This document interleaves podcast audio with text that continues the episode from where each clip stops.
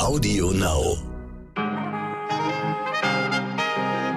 Guten Morgen, liebe Zuhörerinnen. Heute ist Montag, der 13. Dezember. Ich bin Michelle Abdullahi und hier ist für Sie heute wichtig mit unserer Langversion. Ja, viele von Ihnen werden es sicher schon gehört haben oder wissen es schon längst, aber als Nachrichtenformat, das Sie nicht nur mit guten Gesprächen, sondern auch top aktuellen Neuigkeiten immer gut informiert in den Tag hineinlassen möchte. An dieser Stelle dieser Hinweis an Sie, meine Damen und Herren, Weihnachten steht vor der Tür. Und als ob nicht sowieso schon genügend Spannung in der Luft läge, wenn einmal im Jahr die ganze Familie zusammenkommt, um den äh, perfektesten Abend des Jahres erwartet, gibt es dieses Jahr ein zusätzliches und sehr ernstes Problem. Was, wenn ein Familienangehöriger ein Schwurbler geworden ist, ein Querdenker, ein Verschwörungsideologe? Was, wenn die Oma beim dritten Gang plötzlich erzählt, dass uns Bill Gates mit dem Impfstoff in Roboter verwandeln will? Was, wenn sie plötzlich merken, dass sie im Begriff sind, einen geliebten Menschen an eine groteske Welt aus Lügenerzählungen zu verlieren? Die überraschende Antwort? Besser nicht sachlich bleiben. Das hat mir Niklas Vögeding von der Beratungsstelle Veritas erzählt. Er und seine Kollegin helfen dort Angehörigen von Verschwörungsgläubigen und er weiß daher, was sie tun müssen, damit Heiligabend nicht eskaliert. Außer abhauen, meine Damen und Herren. Abhauen in andere Gefilde, damit das erst gar nicht passieren kann, aber dazu zu einer anderen Stunde mehr. Zuerst für Sie das Wichtigste in aller Kürze. Die G7-Staaten schicken eine eindringliche Warnung nach Moskau. Eine weitere militärische Aggression gegen die Ukraine werde massive Konsequenzen und hohe Kosten nach sich ziehen, hieß es in einer gemeinsamen Erklärung der G7-Außenministerinnen nach dem Gipfel in Liverpool. Bei schweren Tornados sind in den USA Dutzende Menschen ums Leben gekommen. Es werden in insgesamt sechs betroffenen Bundesstaaten mindestens 80 Tote befürchtet. US-Präsident Joe Biden hat für den am schlimmsten betroffenen Bundesstaat Kentucky den Katastrophenfall ausgerufen. Sensation in der Formel 1. Nach einem Kopf-an-Kopf-Rennen mit Titelverteidiger Lewis Hamilton hat sich der Niederländer Max Verstappen in Abu Dhabi zum ersten Mal den Weltmeistertitel gesichert. Herzlichen Glückwunsch. Ich habe sogar gesehen.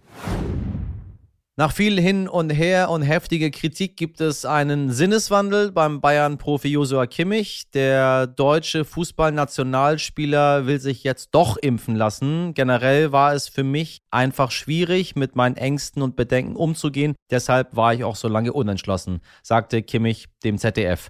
Seine eigene Corona-Infektion, wegen der er jetzt noch bis Ende des Jahres ausfällt, hat beim Umdenken vermutlich auch eine Rolle gespielt. Ich finde, ganz ohne Schadenfreude oder Häme, gute Entscheidung. Wissen Sie, wo Neukaledonien liegt oder was es damit überhaupt auf sich hat? Nein, dann verrate ich es Ihnen jetzt. Neukaledonien ist eine Inselgruppe im Südpazifik in der Nähe von Australien, bekannt für seine artenreiche Lagune und es gehört zu Frankreich, auch weiterhin. Die NeukaledonierInnen haben nämlich zum dritten Mal in einem Referendum gegen eine Unabhängigkeit der Inselgruppe gestimmt. Allerdings ist weniger als die Hälfte der Bevölkerung überhaupt zur Wahl gegangen. Separatisten hatten wegen der Corona-Pandemie zum Boykott aufgerufen. Frankreichs Staatschef Emmanuel Macron wiederum wertete das Ergebnis als Stolz und Anerkennung für die große französische Nation. Natürlich. Was wichtig war. Letzte Woche stand ganz unter dem rot-grün-gelben Leuchten der Ampel, denn am Mittwoch war es endlich soweit. Die neue Bundesregierung wurde vereidigt. Bundeskanzlerin AD Angela Merkel übergab das Kanzleramt an Olaf Scholz, der die Ampelkoalition aus SPD, Grünen und FDP anführt. Für die SPD war es durch und durch eine aufregende Woche, denn am Wochenende stand bei einem weitestgehend digitalen Parteitag noch die Wahl für den neuen Vorsitz an. Mit 86,3 Prozent wurde Lars Klingbeil als neues Gesicht an die Seite von Saskia Esken gewählt, die mit knapp 76,7 Prozent im Amt bestätigt wurde. Klingbeil löst damit Norbert Walter Borjans ab, der nicht mehr hatte antreten wollen. Neuer Generalsekretär wird Ex-Juso-Chef Kevin Kühnert. Am Freitag hat ein Berufungsgericht in London das Auslieferungsverbot für den Whistleblower und Wikileaks-Gründer Julian Assange aufgehoben. Ihm soll in den USA der Prozess wegen Spionagevorwürfen gemacht werden. Aktuell sitzt Assange noch in einem Hochsicherheitsgefängnis in London. Medienberichten zufolge ist sein Gesundheitszustand extrem schlecht. Ende Oktober soll er einen Schlaganfall gehabt haben. Seine Unterstützer fordern deshalb seine Freilassung und haben angekündigt, gegen die Entscheidung in Berufung zu gehen. Was wichtig wird. Eine Eingewöhnungsphase gibt es für die neue Bundesregierung nicht. Bereits letzte Woche stand unter anderem für Bundeskanzler Olaf Scholz und Außenministerin Annalena Baerbock mehrere Dienstreisen auf dem Plan. Und auch diese Woche geht es munter weiter. Für Baerbock startet die Woche in Brüssel, wo heute die EU-Außenministerinnen zu einem Gipfel zusammenkommen. Bei dem Treffen soll es unter anderem um die europäischen Beziehungen zu Afrika und die Lage in Afghanistan gehen. Außerdem soll über die Situation an der EU-Außengrenze zu Belarus diskutiert werden. Ende der Woche geht es dann auch für Olaf Scholz zum EU-Gipfel nach Brüssel, wo die EU-Staats- und Regierungschefinnen über die Corona-Krise, die steigenden Energiepreise und ebenfalls über die Lage in Belarus sprechen wollen. Zurück in Deutschland beraten die GesundheitsministerInnen der Länder am Dienstag darüber, ob die Testpflicht bei 2G-Plus-Veranstaltungen für dreifach Geimpfte wegfallen soll. Bundesgesundheitsminister Karl Lauterbach will einen entsprechenden Vorschlag machen.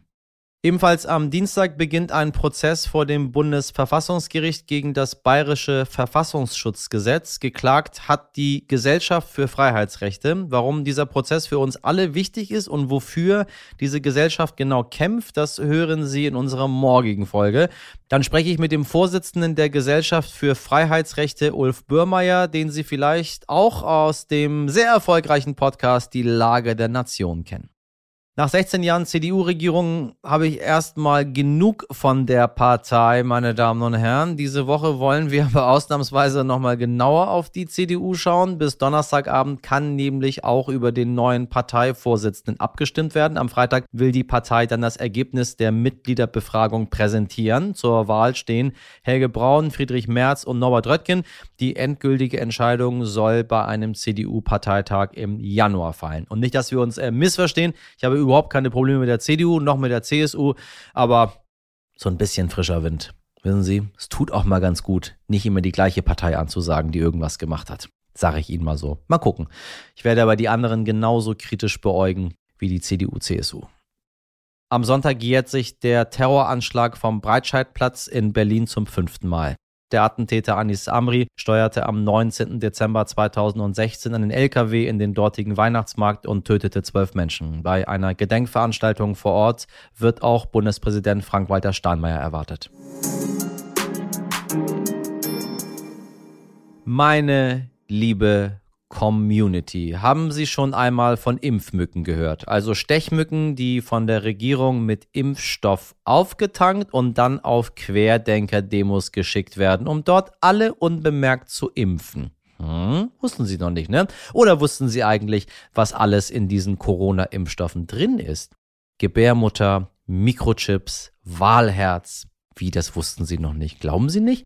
Ist natürlich auch vollkommener Bullshit, absolute gequillte Scheiße. Doch das Traurige ist, ich habe mir das nicht einmal ausgedacht. Impfmücken und Mikrochips in Impfstoff, mit dem uns der Staat gefügig machen will, sind tatsächlich Mythen aus Telegram-Chats von selbsternannten Querdenkern.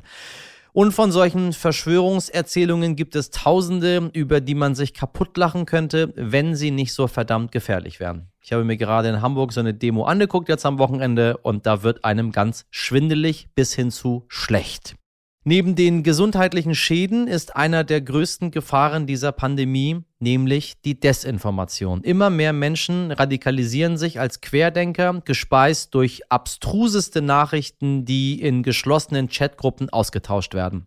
Dazu gehört nicht nur Science-Fiction-Quatsch wie Impfmücken, sondern auch gefälschte Zitate von PolitikerInnen, falsche Berichte von angeblichen ExpertInnen, Geschwurbel, kurz alles Lügen. Lügen, die nur ein Ziel haben, die Menschen zu verunsichern und gegeneinander aufzubringen.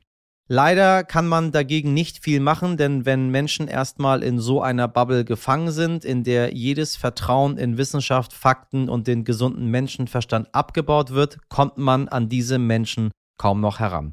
Und leider sind viele Menschen vor so etwas einfach nicht gefeit. Manchmal trifft es auch eigene Verwandte und Freundinnen, von denen man niemals, wirklich niemals gedacht hätte, dass sie so einem Quatsch zum Opfer fallen würden. Doch genau für solche Fälle gibt es Hilfe. Niklas Vögeding arbeitet bei der Beratungsstelle Veritas. Dort beraten er und seine KollegInnen Menschen, die Angst haben, ihren Sohn, ihre Tante, die Oma, einen Freund, den Nachbarn an eine Welt aus Verschwörungen zu verlieren. Im Januar haben sie die Beratungsstelle gegründet und seither erreichen sie jeden Monat mehr Anfragen, sodass sie kaum noch hinterherkommen. Mit Niklas habe ich mich darüber unterhalten, was man tun kann, wenn man einen Schwurbler, Impfverweigerer, Querdenker, was auch immer in der Familie hat und vor allem, wie man es dann schafft, Weihnachten in Frieden zu überstehen. Niklas, ich grüße dich. Ja, guten Morgen, hallo. Eine richtig fiese Frage, die viele umtreibt, ist, wie können wir ungeimpfte jetzt noch überzeugen? Naja, ich bin ja erstmal kein Politikberater, sondern mir geht es ja erstmal darum, den Menschen zu helfen, die in ihrem Umfeld verschwörungsgläubige Menschen haben ja. äh, und darunter leiden. Man muss dazu natürlich sagen, dass nicht jede Person, die sich nicht impfen lässt, das verschwörungstheoretisch begründet. Ja, also da muss man schon auch nochmal differenzieren. Ähm, es lässt sich allerdings beobachten, dass sich durch den zunehmenden gesellschaftlichen Druck, also 2G, die Aussicht auf eine Impfpflicht, es viele Leute gibt, die sich aus diesem verschwörungsideologischen Milieu distanzieren ja, also die geben dem Druck sozusagen nach. Ja. Ähm, bei anderen wiederum führt es halt dazu, äh, dass sie sich weiter radikalisieren. Ja. Ja, also da könnte man dann von so einem harten Kern sprechen. Das macht es natürlich schwer. Für diejenigen, die aber dem Druck nachgeben, bietet sowas wie eine Impfpflicht beispielsweise oder auch ne, dieser zunehmende Druck, von dem ich gerade gesprochen habe, ähm, eine ganz attraktive Möglichkeit, nämlich sich impfen lassen zu können, quasi einen Rückzieher zu machen von ihrer bisherigen Überzeugung, ohne dabei sein eigenes Gesicht zu verlieren. Ja, denn man kann es dann ja ganz gut begründen, dass man sich doch impfen lässt, obwohl man eigentlich dagegen ist, nur damit man wieder ins Café gehen kann oder so. Das ist, das ist dann nicht mit so einem Gesichtsverlust verbunden. Also auch ein bisschen meine Aufgabe ähm, als Freund oder als, äh, keine Ahnung, Verwandter oder als Arbeitgeber oder was auch immer, wenn ich weiß, da ist jemand, ähm, dieses Gesichtswaren beizubehalten letztendlich, indem ich das gar nicht thematisiere oder das positiv, ich weiß nicht, weißt du, ich habe es ich bin so meine Gedanken sind so wirr in dieser Thematik, weil ich überhaupt gar nicht weiß, wie man damit umgehen soll. Naja, das ist natürlich, das musste erstmal jeder für sich selbst wissen, wie äh, wie viel er da machen kann und will, ja? Ähm, Sicherlich ist es für die Sache, also für eine höhere Impfquote zuträglich, die Leute, ähm, von denen man das Gefühl hat, sich noch, dass sie noch irgendwie zu überzeugen sind, äh, denen die Möglichkeit zu geben, das ohne Scham zu machen. Ja. Ja, also ihnen nicht zu sagen, ich hab's dir doch gesagt und hier jetzt jetzt jetzt gibst du nach, das ist mit Sicherheit nicht zielführend, ja. Richtig, richtig. Das würde ich schon sagen und dann ist man natürlich gerade als Person, die vielleicht eine enge Beziehung zu der Person hat, wenn es Familienmitglieder oder enge Freunde sind, hat man da natürlich eine ganz gute Position, weil man eben eine enge Beziehung zu der Person hat und dann ist es möglich, auch ohne diese Verurteilung, diese Entscheidung, sich dann vielleicht doch impfen zu lassen, ja. ähm, zu respektieren und anzuerkennen. Ja. Ihr seid mit, äh, mit Veritas, der Beratungsstelle für Betroffene von Verschwörungserzählungen, äh, wenn ich mich recht entsinne, im Januar gestartet. Ich hatte in Folge 72 mit deinem Kollegen Tobias Meilicke damals gesprochen. Der Run hört nicht auf, ne? Und das war Anfang August, als ich mit ihm damals gesprochen habe. Wir haben es jetzt Dezember. Absolut nicht. Äh, Im Gegenteil, jetzt, wenn ich gerade so in meine Mail schaue, äh, würde ich auch tatsächlich sagen, dass es sich in den letzten Tagen und Wochen doch auch nochmal verstärkt hat. Wir sind im Januar mit dem Projekt gestartet, das stimmt. Allerdings waren wir erst ab Mai für die Öffentlichkeit äh, erreichbar. Ja? Also da ist unsere Homepage an den Start gegangen und so weiter. Und wir haben daher seit Mai haben wir, jetzt sind wir gerade bei 480 äh, Beratungsanfragen mit zwei Personalstellen, die wir uns aufteilen. Oha. Also wir werden wahrscheinlich die 500er Marke äh, dieses Jahr dann doch noch knacken. Äh, wir haben mit einem großen Ansturm gerechnet, aber mit so einem nun auch nicht. Ja. Das heißt leider, äh, dass es bei uns natürlich gerade auch zu extrem langen Wartezeiten kommt. Das ist tragisch. Wir versuchen, soweit es geht, auch an andere Stellen, die da, äh, die da Kompetenz haben, weiter zu verweisen, so es denn möglich ist. Ähm, aber wir können eben gerade den hohen Bedarf de facto einfach nicht auffangen. Das muss man, das gehört zur Wahrheit dazu. Und jetzt kommt noch das Weihnachtsfest, ne? Die große Zerreißprobe der Familien, die eigentlich friedlich miteinander feiern wollen, aber dann äh, fliegen am Tisch die Fetzen, weil man dann doch sich äh, hochschaukelt in der jeweiligen Argumentation. Wovon geht ihr aus und wie kann man es umgehen? Das stimmt. Ähm, ich kriege das jetzt gerade äh, doch auch mit in den Mails, dass es viel um, äh, um das Weihnachtsfest tatsächlich geht und die Beratung dann auch drängender wird. Ja, aber das, da bleiben, also da bleibt es dabei, wir können jetzt vor Weihnachten, wenn jetzt jemand eine Anfrage stellt, da können wir aller Wahrscheinlichkeit nicht mehr viel machen jetzt gerade, ja. Ähm, so, so, so tragisch ist das. Ich würde sagen, dass es wenig zielführend ist, gerade an so einem Tag in so eine Faktendiskussion zu gehen, ja, weil das führt unserer Erfahrung nach gerade bei Leuten, die so sehr stark in diesem verschwörungsideologischen Milieu drin sind, ja, ähm, ja, das, das schürt dann auf beiden Seiten Aggression und bietet Potenzial für eine Eskalation, ja, ja. Und stattdessen, ähm, ja, das ist so, ne, wir sagen immer, dieses Fakten-Ping-Pong, das bringt nicht allzu viel bei solchen Leuten ähm, sondern da bringt es eher was über die, über die Emotion dahinter sozusagen zu sprechen, ja. Denn da gibt es ja auch kein richtig und kein falsch. Wenn jemand Angst hat, dann kann man der Person deswegen erstmal nicht böse sein, ja. Was sie aus der Angst macht, ist dann nochmal eine andere Geschichte. Ja, aber wenn man dann beispielsweise über Angst ins Gespräch kommt oder über ein Gefühl von Ohnmacht oder so, ja, das bietet nicht so viel Eskalationspotenzial. Im Gegenteil, das kann eher noch beziehungsstärkend sein und einen Raum eröffnen, wo die Person dann vielleicht doch reflektiert und merkt, oh, da steckt vielleicht was anderes hinter. Das ist natürlich dann ein Idealfall, ja, und da muss ich auch ehrlicherweise dazu sagen, das klappt natürlich nicht von jetzt auf gleich in aller Regel und in vielen Fällen klappt es auch nicht, weil verschwörungsgläubige Menschen oft auch dazu neigen, immer wieder auf diese Sachebene zu kommen und sich vor emotionalen Themen verschließen, ja. Aber da dran zu bleiben, ist, glaube ich, der beste Weg, um einer Eskalation gerade jetzt an Weihnachten vorzubeugen. Mein Kernpunkt ist so ein bisschen, auch ein bisschen auch die Hoffnung, äh, überzeugen strengere Maßnahmen Ungeimpfte jetzt wirklich. Äh, bringt die Impfpflicht wirklich was? Was hältst du denn von den strengeren Regeln, die in den letzten Wochen beschlossen wurden? 2G, 2G plus Kontaktbeschränkungen für Ungeimpfte und dann die mögliche Impfpflicht ab äh, irgendwann? Wird das was bringen? Ja, also das ist natürlich für mich jetzt schwierig zu beantworten, denn ich spreche quasi stellvertretend für eine Beratungsstelle, die erstmal dafür da ist, das Feuer aus Konflikten in Familien zu nehmen. Ja, ja. ja. Und jetzt bin ich als natürlich aber auch als private Person bin ja auch ein politischer Mensch, so dass ich da natürlich meine Position zu habe. Ja, ähm, die ist aber für meine Beratungspraxis ziemlich irrelevant. Ja, also so viel vielleicht vorab. Wenn ich persönlich sprechen soll, dann halte ich es für zielführend, den Druck dann doch zu erhöhen, weil man sieht, dass es was bringt, ja. Ähm, und ich halte auch das Freiheitsverständnis, was von vielen Impfverweigerern äh, da an den Tag gelegt wird, äh, für kein gesellschaftlich tragfähiges. Ja, also das ist so ein libertärer Freiheitsgedanke, der da, äh, da ich habe das Gefühl, damit kommt man nicht weit. Ja. Mir ist aber auch wichtig dabei, zu sagen, na ja, also das politische Geschehen zu adressieren. Ja, es ist leicht, Ungeimpfte als Sündenbock darzustellen. Ja, dieses Sündenbock-Prinzip, das ist auch, äh, das haben Verschwörungsgläubige machen das auch gern. Ich glaube, man muss die Kritik sowohl an die Leute richten, die so ein libertäres Freiheitsverständnis haben und sich, ich sag mal, aus Individualismus und aus Egoismus nicht impfen lassen möchten.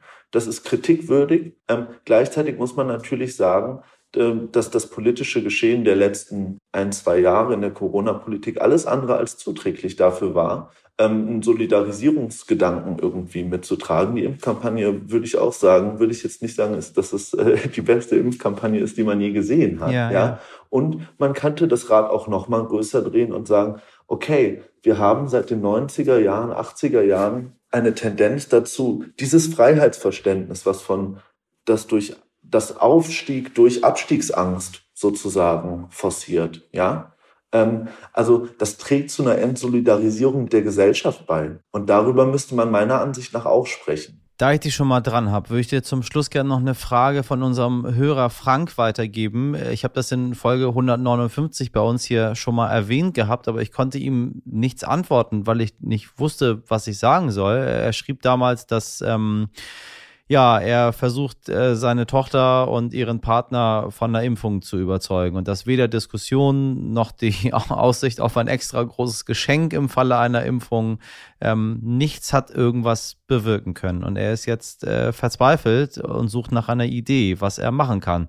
Äh, was wäre dann dein professioneller Rat an so einen Menschen, der nicht mehr weiter weiß?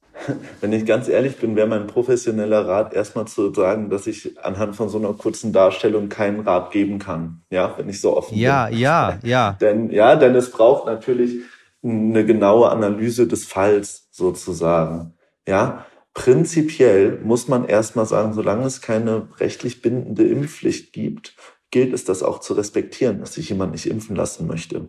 In einem zweiten Schritt müsste man dann natürlich auch gucken, wie begründet die Person denn die Impfverweigerung. Ja. Ja.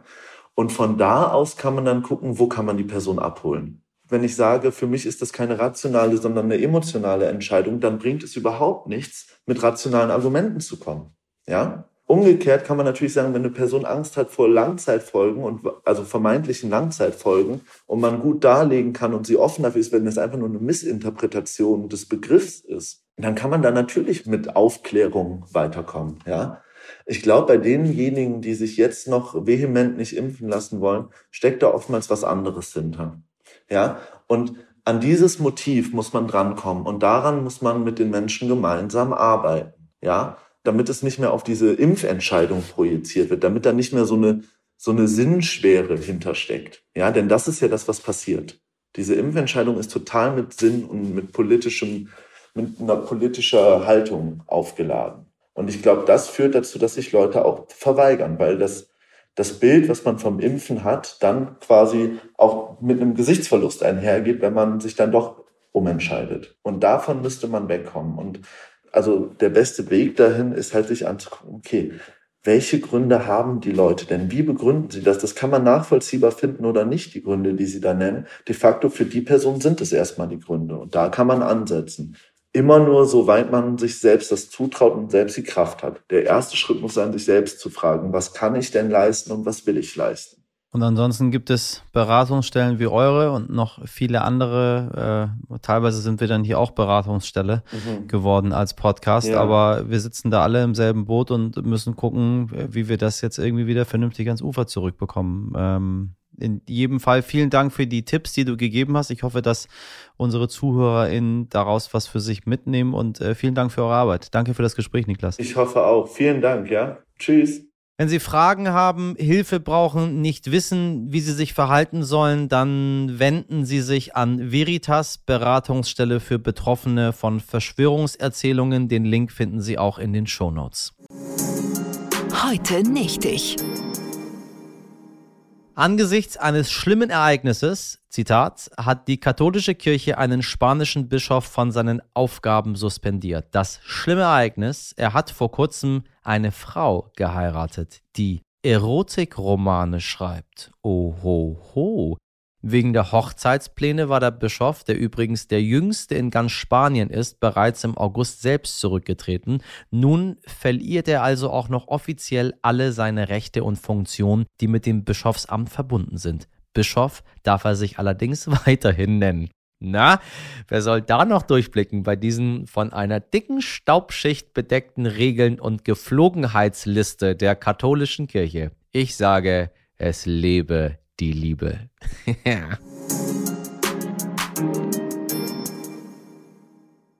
Love is in the air. Unter diesem Motto schicke ich Sie auch in die neue Woche, liebe HörerInnen. Wir erwarten Ihre Liebesbriefe an heute wichtig.stern.de. Geherzt fühlen wir uns auch, wenn Sie auf den Folgen-Button drücken oder uns Ihren Liebsten weiterempfehlen. Meine über alles, über mehr als alles. Geliebte Redaktion besteht aus Sabrina Andorfer, Mirjam Bittner, Dimitri Blinski, Valerie Dörner und Frederik Löbnitz. Liebevoll produziert hat diese Folge Nikolas Femerling für Sie.